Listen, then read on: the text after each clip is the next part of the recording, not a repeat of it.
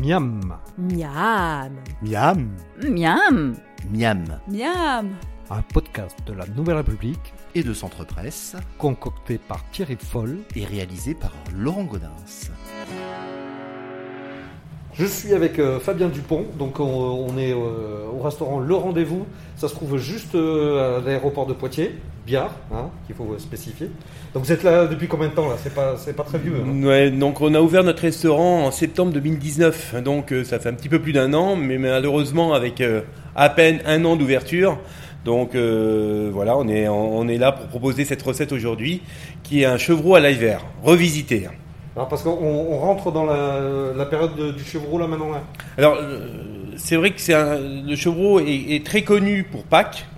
euh, au printemps, sauf que on en a malgré tout toute l'année du chevreau. Donc euh, bon là, on va le travailler à l'ail vert parce que c'est notre plat emblématique euh, du Poitou. C'est un plat que vous proposez habituellement quand, vous étiez ouvert, on va dire.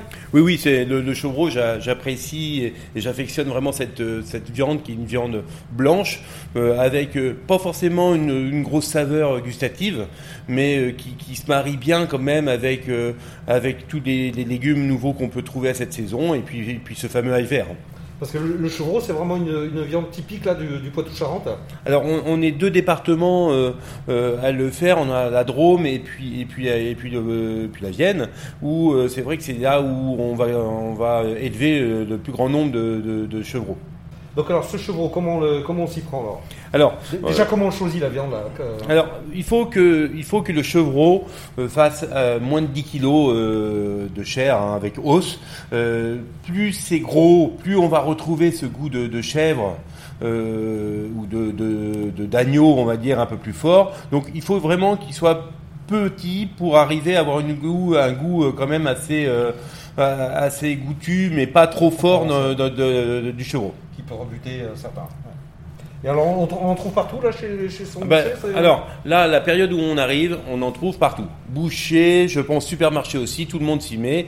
C'est vrai que ça demande quelques techniques et quelques un peu de préparation hein, pour, pour ce chevreau à vert. Alors on rentre dans les détails un petit peu. Alors comment, on fait ça Alors, euh, alors moi je vais le travailler désossé. C'est vrai qu'habituellement on va le retrouver euh, ce l'ail vert avec les os parce que c'est- un produit qui se mange comme ça avec les doigts.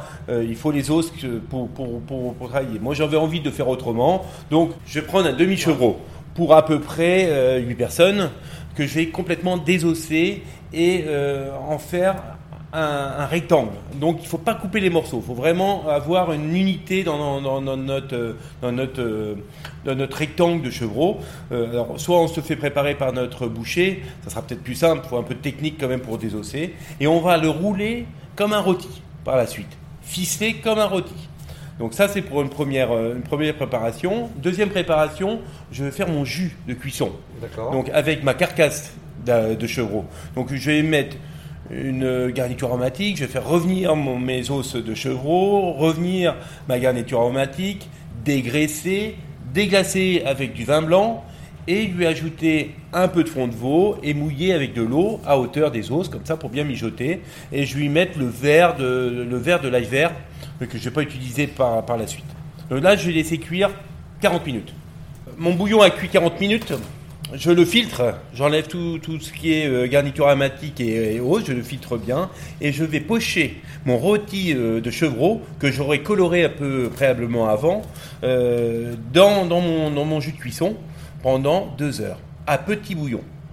Au bout des deux heures, je vais le sortir et le mettre au frais. Je vais réduire mon jus de cuisson et détailler par la suite mon rôti une fois froid, qui est plus simple que chaud, et réchauffer après au four. Mon jus de cuisson, je vais euh, faire une demi-glace, hein, je vais le réduire à demi-glace et je vais euh, au dernier moment ajouter mon ail vert pour qu'il y ait vraiment cette force d'ail vert. L'ail vert, je pense que quand on le cuit euh, longtemps, deux heures avant, on va perdre vraiment de sa saveur, de sa fraîcheur. Il faut vraiment que l'ail vert soit vraiment mis au dernier moment, comme on va goûter tout à l'heure.